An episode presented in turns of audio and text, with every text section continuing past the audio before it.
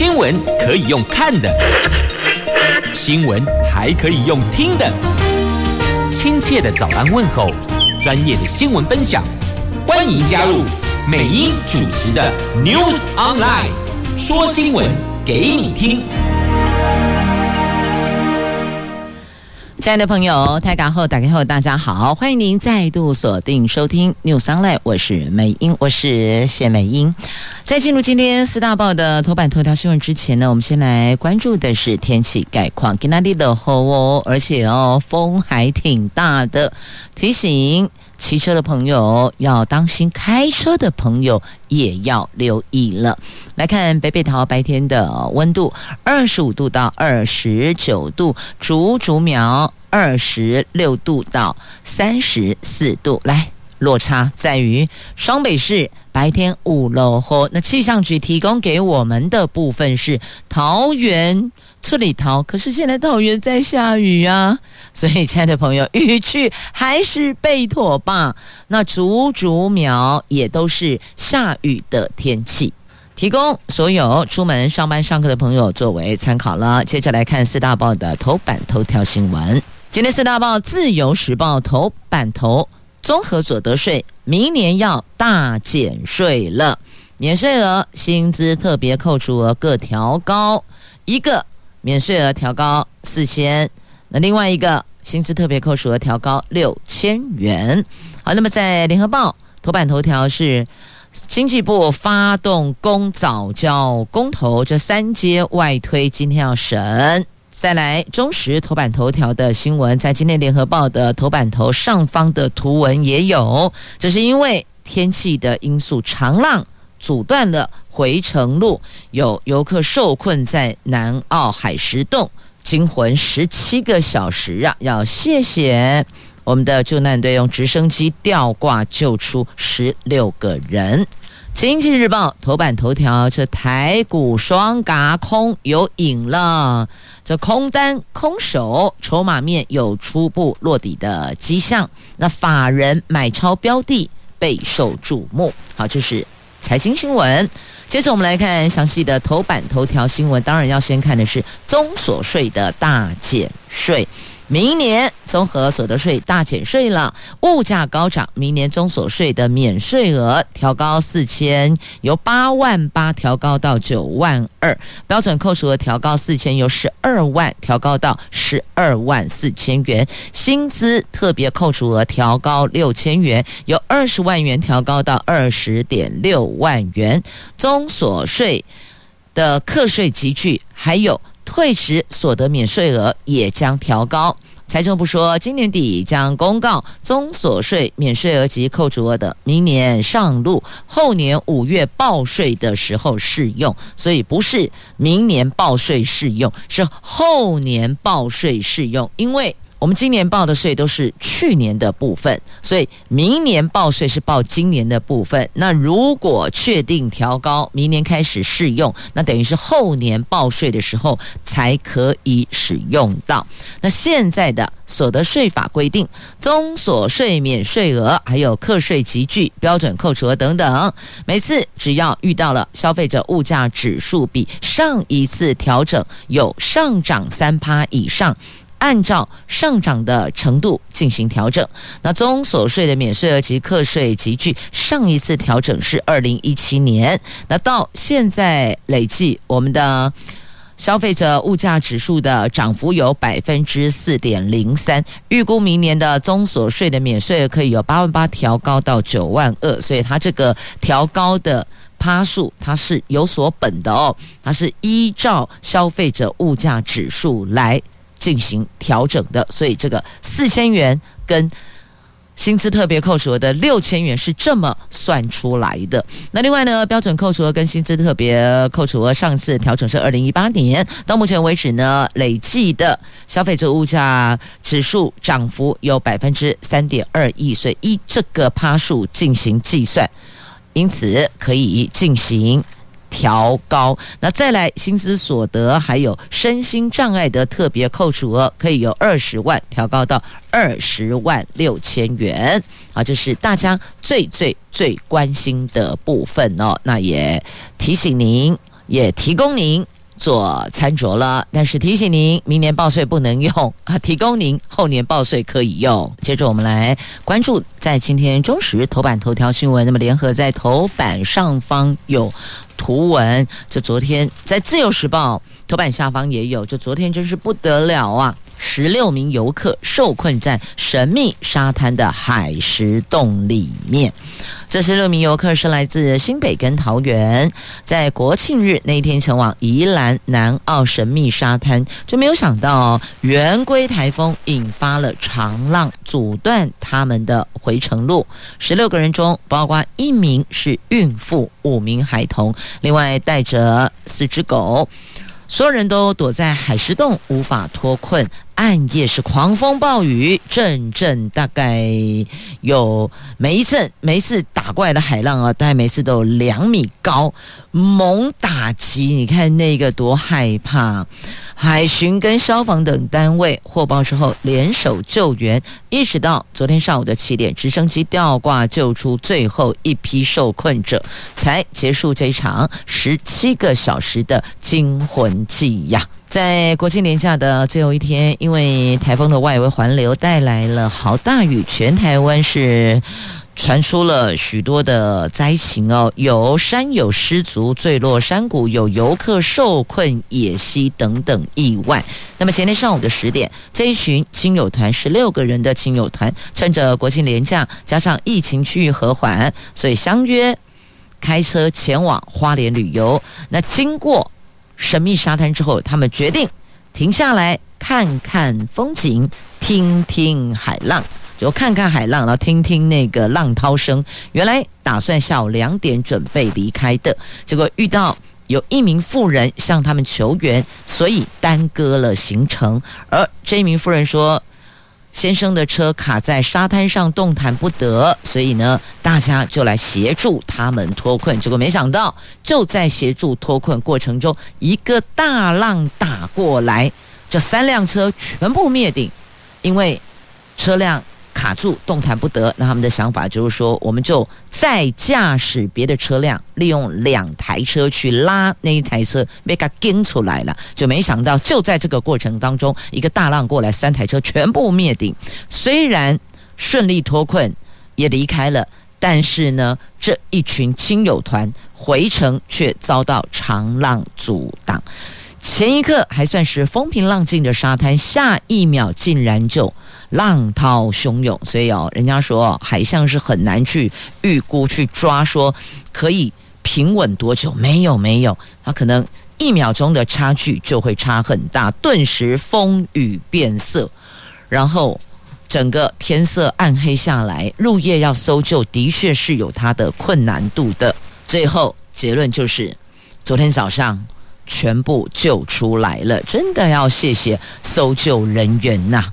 冒着风雨抢救，所以这也提醒所有的朋友们：如果已经有告诉你了，天候状况不稳定，亦或者可能会有长浪，亦或者有风台，那这个时候最好还是远离海边比较安全啦。因为有时候那个外围环流安诺帕，瞬间突然或是。逐渐的加快速度，它的行进的动线方向跟原来气象局所抓的有所偏离，哪怕只有偏离一点点，那个影响都会很大啊！那个外围环流的风力呀、还有卷起海浪的那个能量都是很强大的，还是预请大家还是未来当心留意。天候状况没有把握，就远离这些地方是比较安全的。那这一次出动两架次救援，最后把人救出来的时候，噼噼唰，龟辛苦胆波楼冷得发抖啊！惊魂十七个小时，最后结束了。那也幸好。十六个人全部安全救出来呀！真的要再一次的谢谢我们的搜救人员，谢谢谢谢大家。那也提醒所有的朋友们，出游地点的选择很重要。这一次是在宜兰消防、海巡、空勤联手救援，才把人员全部都救出来了。好，谢谢大家。平安是最重要的哦。继续，我们来看《联合报》头版头条的新闻，有关早交公投。为了反制真爱早交公投，政府提出中油第三天然气接收站外推方案，预计将工业港再外推四百五十五公尺，总计离岸是一点二公里。环评小组今天将首度审查这处环境影响差异分析案。经济部昨天也大动作的新闻稿主攻，根据新闻稿上指出。说专家调查，最远离岸大概一点七公里的海底就没有礁石了。早交公投提案的前提存在事实基础错误的。那根据早交公投的主文，指三阶应该要迁到离岸五公里外的海域。那经济部昨天在环评初审前直攻公投立论，但早交公投领衔人潘忠正回击，政府只想糊弄。人民，那这次提出的新市政也没有先给环团参考，就无预警的透过新闻稿发布，显然只是要为了今天的环评带风向，让外推方案推动得更加的彻底。根据经济部的新闻稿说，只要离岸一点七公里，它底下就没有礁石了。所以呢，说要离岸五公里，这个事实基础错误，所以才会跑一个五公里出来。所以认为现在外推四百五十五公尺，总计离岸一点二公里就可以了。所以两边在角力啦。那经济部说，公投方质疑工业港海域离岸五公里都是藻礁，但公投方所引用的硕士论文调查地点是大潭北边的白玉藻礁，而不是大潭，而且调查方法是。单多因素声纳仪还有侧扫声纳仪，并不足以了解海床的地质构造啊。那经济部说，经过使用这些论文的调查方法，重复测量，以及委托国内多个专家团队，运用了多种的调查方法进行综合分析，结果发现胶体最多只到水深十八公尺的海域，由于负十八公尺深离岸。远近不一，测算后最远的离岸大概是一点七公里的海底就没有早礁的，就没有这个礁石的分布哦。这经济部说的。那来看看早礁公投领衔人潘忠正怎么说。潘中正说：“他们搞错方向了，政府根本就不想保育。”他说：“原始公投主文没有明文三阶应该要迁到离岸五公里外的海域，是中选会在听证会上要求定义具体范围。经济部及中油代表当时也在场，环团会后才根据二零一六年台大论文提出五公里的主张。那中选会审查同意通过后。”经济部跟中油也没有任何意见或是抗议，直到公投联署通过门槛。政府意识到事态严重了，才开始动用各种力量来进行压制。那问题并不是藻礁分布离岸几公里，而是观塘工业港确实存在藻礁生态系。藻礁跟周边环境互通，鱼虾啊进进出出，生态系是一体的，不是没藻礁的地方就可以开发破坏。如果经济部想法是这样，那么就是搞错方向了。说穿了，就根本不。想要保育这个地方嘛？那这个是早教公投的领衔人潘中正所指的哦。他意思是说呢，这些生态、这些鱼虾都是一体的。所以并不是说没有礁石你就可以去进行开发跟破坏哦，所以这个是生态方的问题。那环评的结论，委员有忧心会遭到公投没收啊，那就看今天他们怎么说了。好，那么继续我们来看《经济日报》头版头条的新闻，来关注财经了。来看台湾股市，双十连假结束了，等一下要开始了，市场预期。随着各项有利因素，台股弹升行情可望延续呢。进而迫使融券张数已经创半年波段新高的空单回补压力增加，那触动轧空行情蓄势待发。另外，有不少场边观战的投资人也有可能随着台股震荡盘间收复一万七千点而被轧空手，形成指数上演的双轧行情啊！那上礼拜就十月八号。台湾股市因为长假效应，所以小黑做收，但整个星期还是上涨了百分之零点四哦。法人判断筹码面有初步落底的迹象，不过最近这两个半月来，市场空单是节节上扬，融券张数余额大增了二十五万张，由原本的三十二万张增加到十月八号的五十八万张，增幅高达百分之七十七点一，是四月一号以来到现在的新高点。另外一方面，融资金额余额。快速减少，这三个月来融资金额余额持续的降低，从七月十九号的两千九百九十九亿下滑到十月八号的两千五百一十三亿，减少幅度达到百分之十六点一。那市场专家就分析了，融资减少，融券增加，通常显示散户观望退场，筹码逐渐的转移到。法人的手上，这个使得上个礼拜开始的反弹行情会有机会延续呀。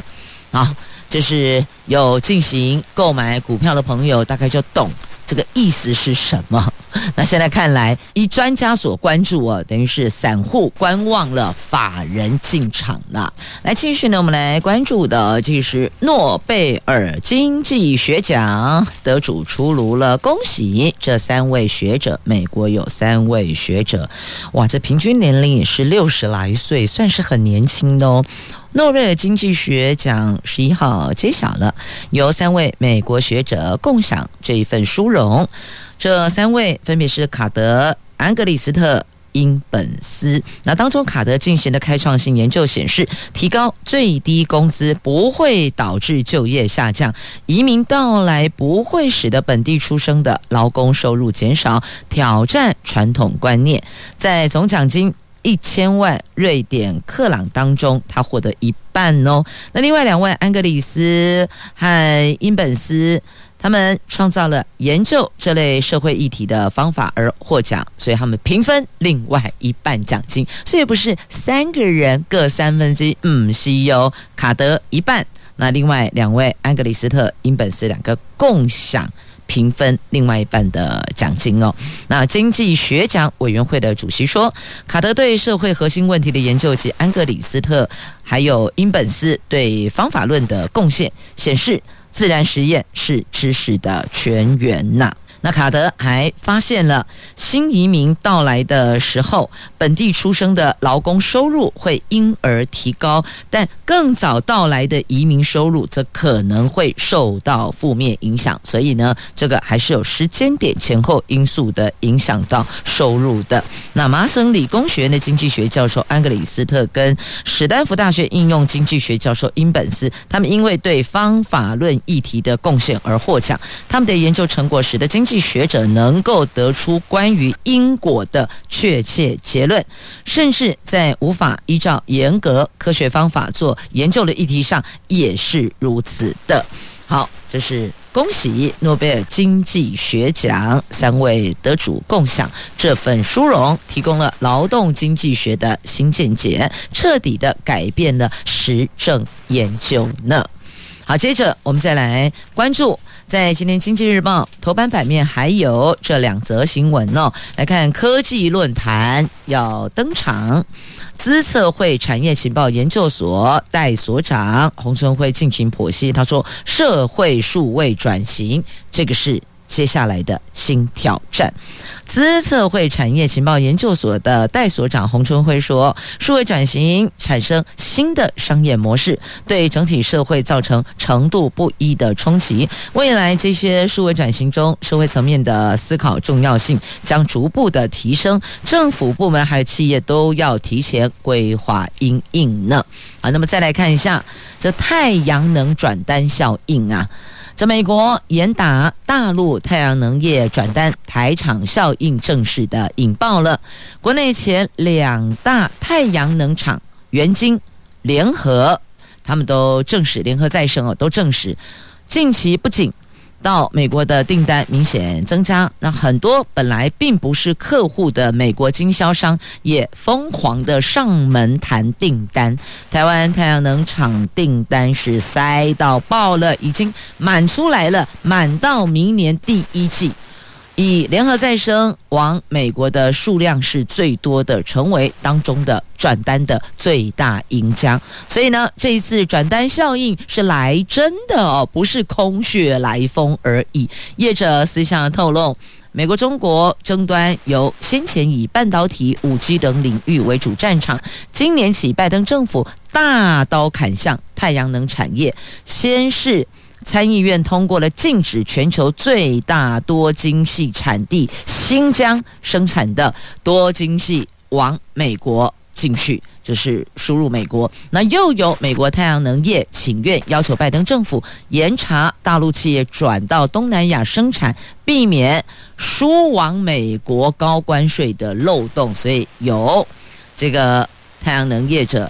向政府来请愿，请他们去查这一块哦。那所以业界估计，美国一年太阳能装置量大概是换算下来是十亿瓦，其中大概百分之八十五都是仰赖大陆企业。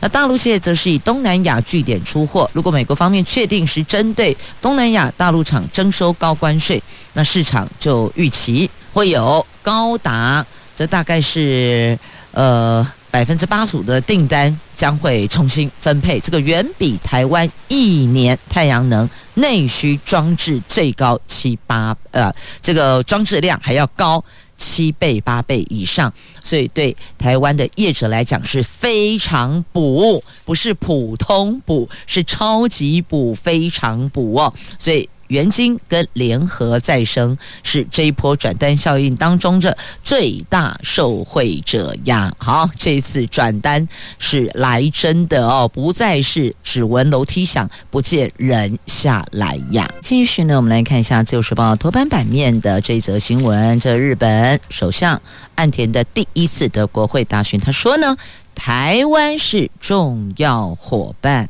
日本首相岸田文雄十一号在国会接受在野党质询的时候说：“对日本来讲，台湾是共有基本价值观，而且有着紧密经济关系跟人员往来的重要伙伴，也是重要的朋友。”日本首相在国会提到台湾是重要伙伴跟朋友，最早是前首相安倍晋三在二零一五年在参议院的答询，岸田的说法跟安倍的说法是一致的，也代表自民党政府。的挺台湾立场依然坚定。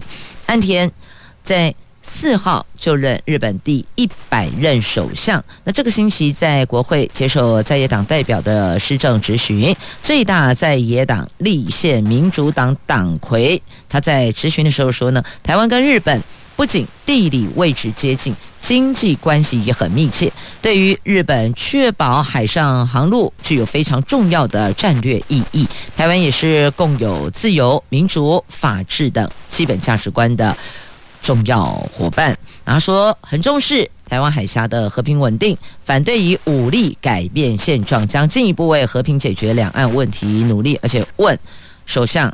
岸田，你对台湾及两岸关系的看法呢？岸田答询就说了，台湾是共有基本价值观，而且有着紧密经济关系跟人员往来的重要伙伴，也是重要的朋友。日本政府将维持跟台湾非政府间的实质关系，加强日本台湾合作跟交流啊。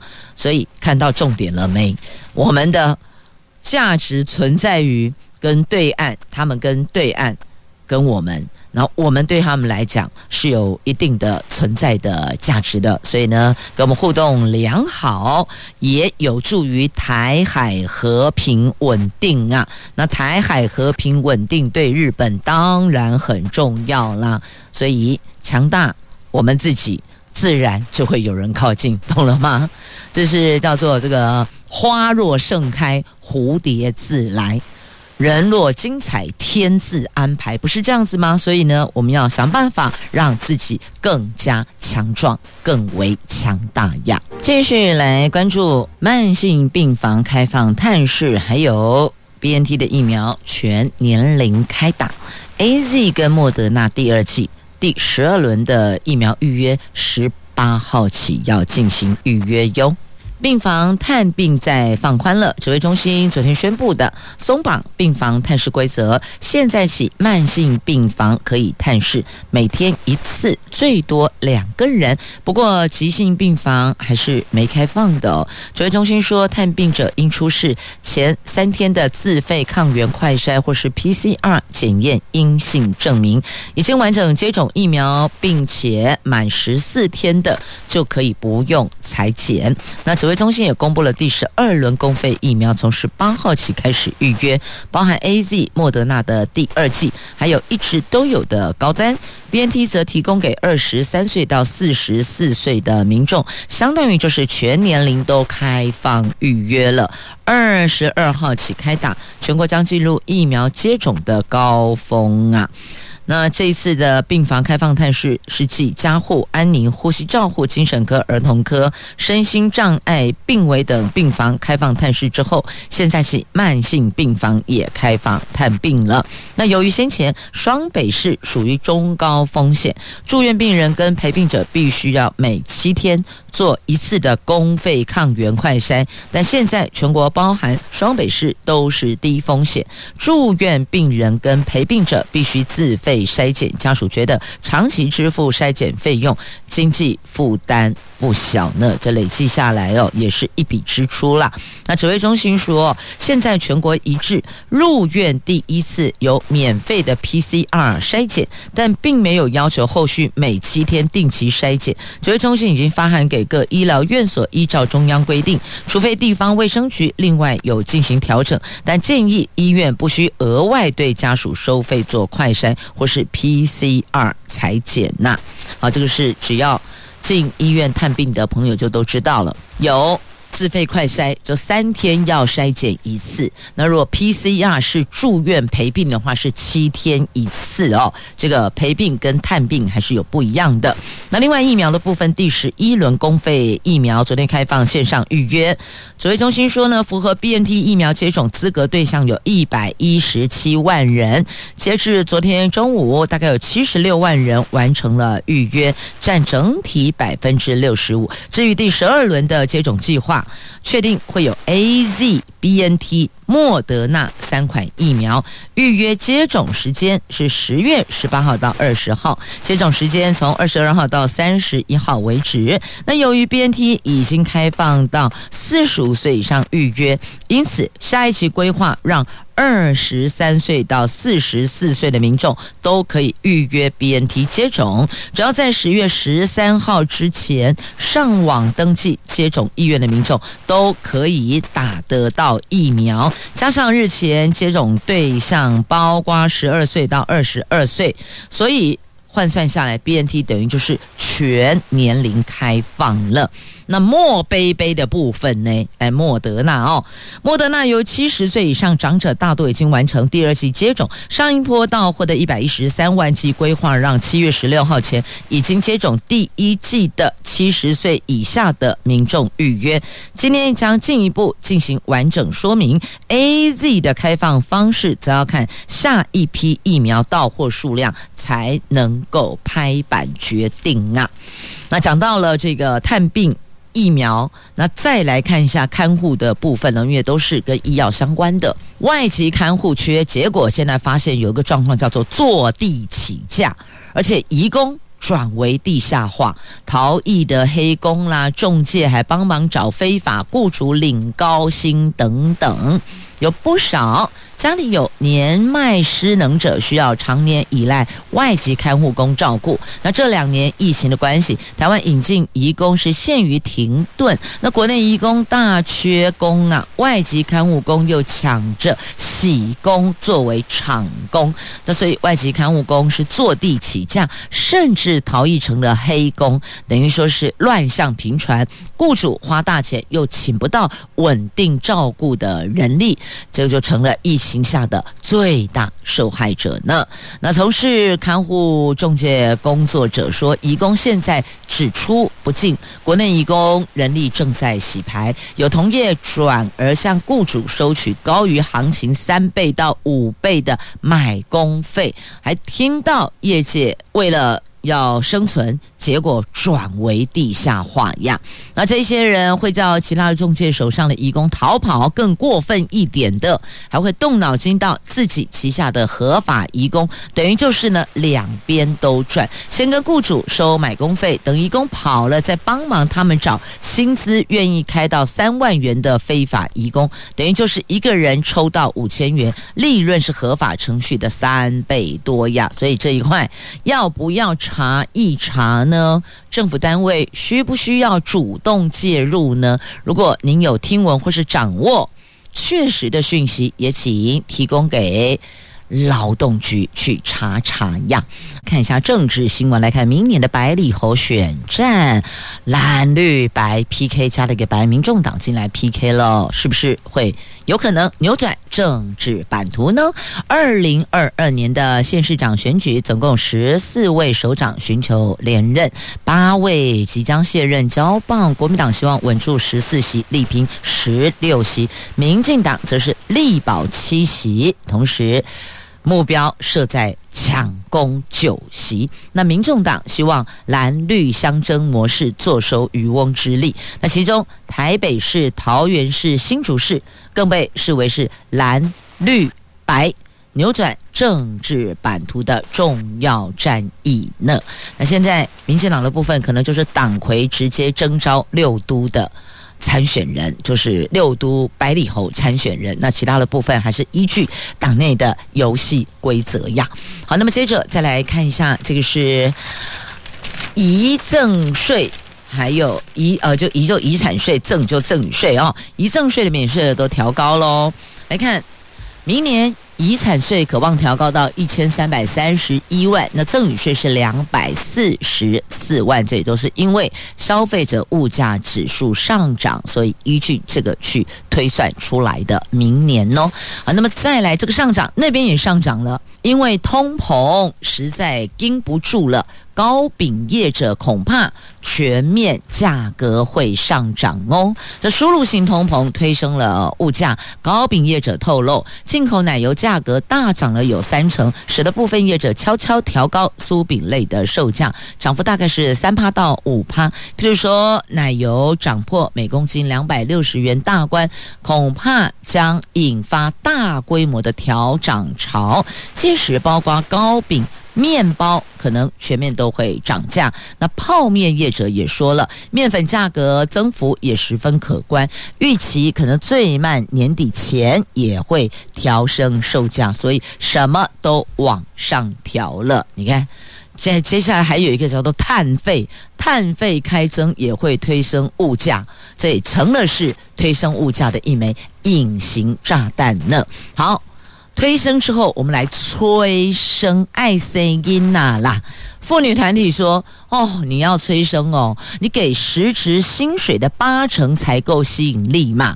这男性请育婴假有助于提高生育率。那今年七月，行政院加码育婴留职停薪两成津贴，劳动部跟呃劳动部跟劳呃劳动部劳保局啦统计。”两个月后，申请育婴留职男性劳工人数从过去的一成八，首度突破两成，增加到两成四。但学者说呢，申请人数增加应该是跟疫情期间无薪假者变多有关系吧？能不能够真正的刺激生育，还有待观察呢？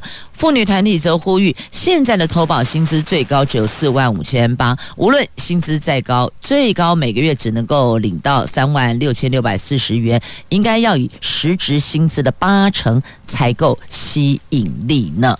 您认为呢？好，那么再继续，我们来关注的这个是生态的问题哟。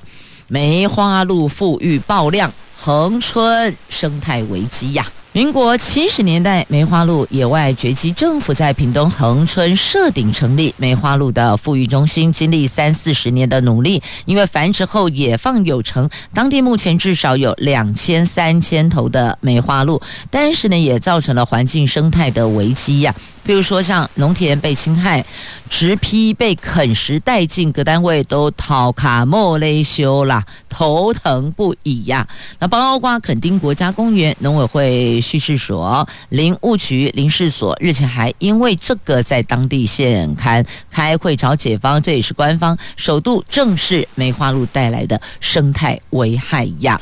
连保育原生植物也被梅花鹿给吃掉了哦。他本来之前是设围栏保护重要植栽，他们现在这么做，试试看状况有没有可以得到改善呢？好，那么再继续，我们来关注的就是菜畦呀市场的部分哦。这苗栗头份老旧的。中山市场再度启动重建，那希望重建之后能够恢复到过去的大家的这个消费购物的习惯，因为现在慢慢的有些人都可能往超市啦，或是黄昏市场等等哦，其他区块去分散购买，所以不太像以前那传统菜市啊，那老的滚滚呐，天杀更。整个市场热闹滚滚呐，人潮川流不息呀、现在其实都有减少了哦。那你看，像桃园的花了七亿七千万重建的东门市场，那现在为止也就二十摊进驻。那当然跟疫情也有关系啦。那十六号开幕，新美食街还是冷冷清清，地方担心啊，这会不会成为蚊子馆呐？那经发局说，哦，全联经营二楼三楼，可是全联他们就不是我们传统菜系啊，刚才传统菜系，啊，靠不赶快对不？好，那新竹县要推公共化幼儿园，未来三年会增加三十七班哦。好，那么再继续来看的是，在今天自由时报头版版面的图文哦，好可爱哟、我们都常会说过街老鼠人人喊打，对吧？但是呢，很萌的、很可爱的小松鼠啊，人人喊抱啊，都想要抱它，都想要跟它玩哦。你看，北北龙喜，北北龙喜鼠，这是松鼠，那是过街老鼠哦，命运大不同啊。来看高雄市前镇区的瑞丰国小的老师和同学。这师生上礼拜发现一只刚出生的小松鼠从大树上跌落校园，因为还没有办法行动自如，所以呢，这小朋友们小心翼翼地把小松鼠放在树干旁边，然后在旁在附近观察，可是都没有松鼠妈妈来接走它耶，所以只好暂时收养照顾它，而且帮它取了个名字叫做瑞宝。这老师学生一起找寻饲养松鼠的方法，你说这是不是也是另外一门？可能是啊，学生能够陪着看着小松鼠瑞宝成长，学校把照顾瑞宝的情形每天在脸书粉丝团公布最新动态。这小松鼠大大眼睛、毛茸茸的身体，真是萌翻了所有师生。而且他们说呢，看着它觉得好疗愈呀。好，看着小松鼠很疗愈，但是。看着台风一点都不疗愈，这个圆规哦，风头好多啦。圆规今天上午解除海上警报，但是宜兰花莲地区要防超大豪雨呀，要到晚上，今天晚上才可能会趋于和缓哦。也谢谢朋友们收听今天节目，我是美英，我是谢美英，我们明天上午空中再会了，拜拜。